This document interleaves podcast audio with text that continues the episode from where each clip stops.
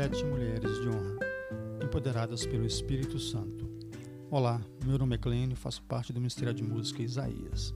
Estamos iniciando hoje nosso estudo e reflexão sobre sete mulheres de honra. Nesse primeiro dia, vamos falar sobre alguns aspectos da vida de Raabe. Raabe era prostituta, isso mesmo que você ouviu, prostituta. A Escritura Sagrada não faz mistério sobre a ocupação de Raabe não faz nenhuma tentativa de encobri-la. Somente no livro de Josué ela é mencionada como a prostituta Raabe em três passagens. Josué capítulo 2, versículo 1, Josué capítulo 6, versículo 17 e Josué capítulo 6, versículo 25. Se isso não bastasse, ela é mencionada duas vezes no Novo Testamento, referindo-se à sua fé em Hebreus capítulo 11, versículo 31 e sobre suas obras em Tiago capítulo 2, versículo 25.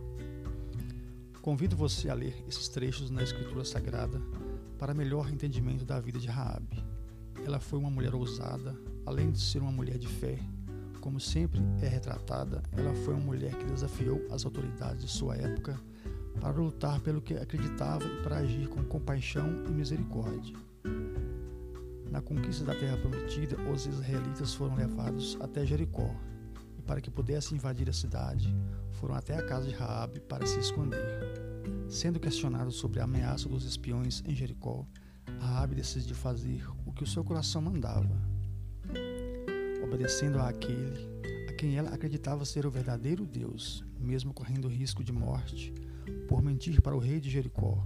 Ela ajudou o povo de Israel, auxiliando-os a derrubarem mais tarde a cidade de Jericó.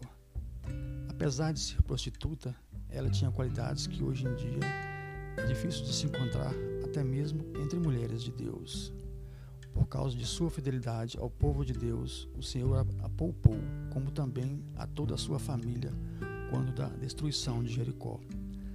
Sejamos finalmente como Raabe que, mesmo não sendo judia, ajudou, ajudou os dois espiões enviados por Josué, porque creu no, no Deus de Israel Nunca duvide do Senhor. Creia que Ele não é apenas seu Deus, mas também seu Salvador. Confie e nunca duvide, pois a dúvida vê os obstáculos, a fé vê o caminho. A dúvida vê a escuridão da noite, a fé vê o dia.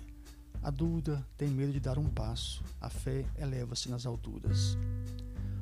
Confiemos no Senhor, sejamos mulheres e homens que mostram ao mundo perdido uma fé inabalável, uma fé que nos deixa confiante no Deus que nunca falha. Quantas vezes você já foi subestimada? E quantas vezes você já foi subestimada apenas por ser mulher? Viver em um mundo onde as mulheres são rodeadas por padrões e comparações pode ser extremamente difícil. Mulher deve ser assim, mulher está acima do peso, por diversas vezes deixamos que nossa vida seja ditada por coisas que dizem e pensam a respeito de nós. Esquecemos de ouvir aquilo que Deus tem a dizer sobre quem somos. Rabi foi uma mulher considerada sem valor para a sociedade em que vivia. Além de ser mulher, o que já diminuía consideravelmente a sua importância social, ela era prostituta.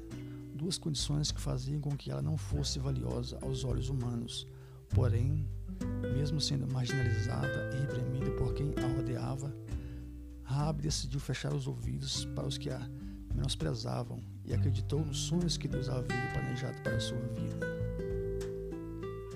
Por sua história e seu contexto de vida, ela poderia ter ignorado os planos de Deus para a sua vida, acreditando que seria incapaz de cumprir o seu chamado. Mas Raabe decidiu acreditar num Deus que a valorizava fechando os ouvidos para uma sociedade que a diminuía.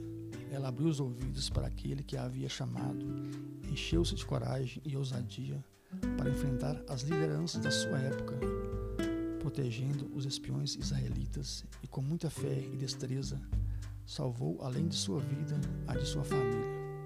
O que podemos aprender com Raabe? Vai além da fé. Com a história dessa mulher, Aprendemos sobre misericórdia, ousadia, amor e temor ao Senhor, mas principalmente aprendemos a ouvir a voz daquele que nos chamou, que acredita em nosso potencial, em nosso valor e quer, quer nos usar independentemente de nossos pecados, de nosso contexto social ou das dificuldades que enfrentamos.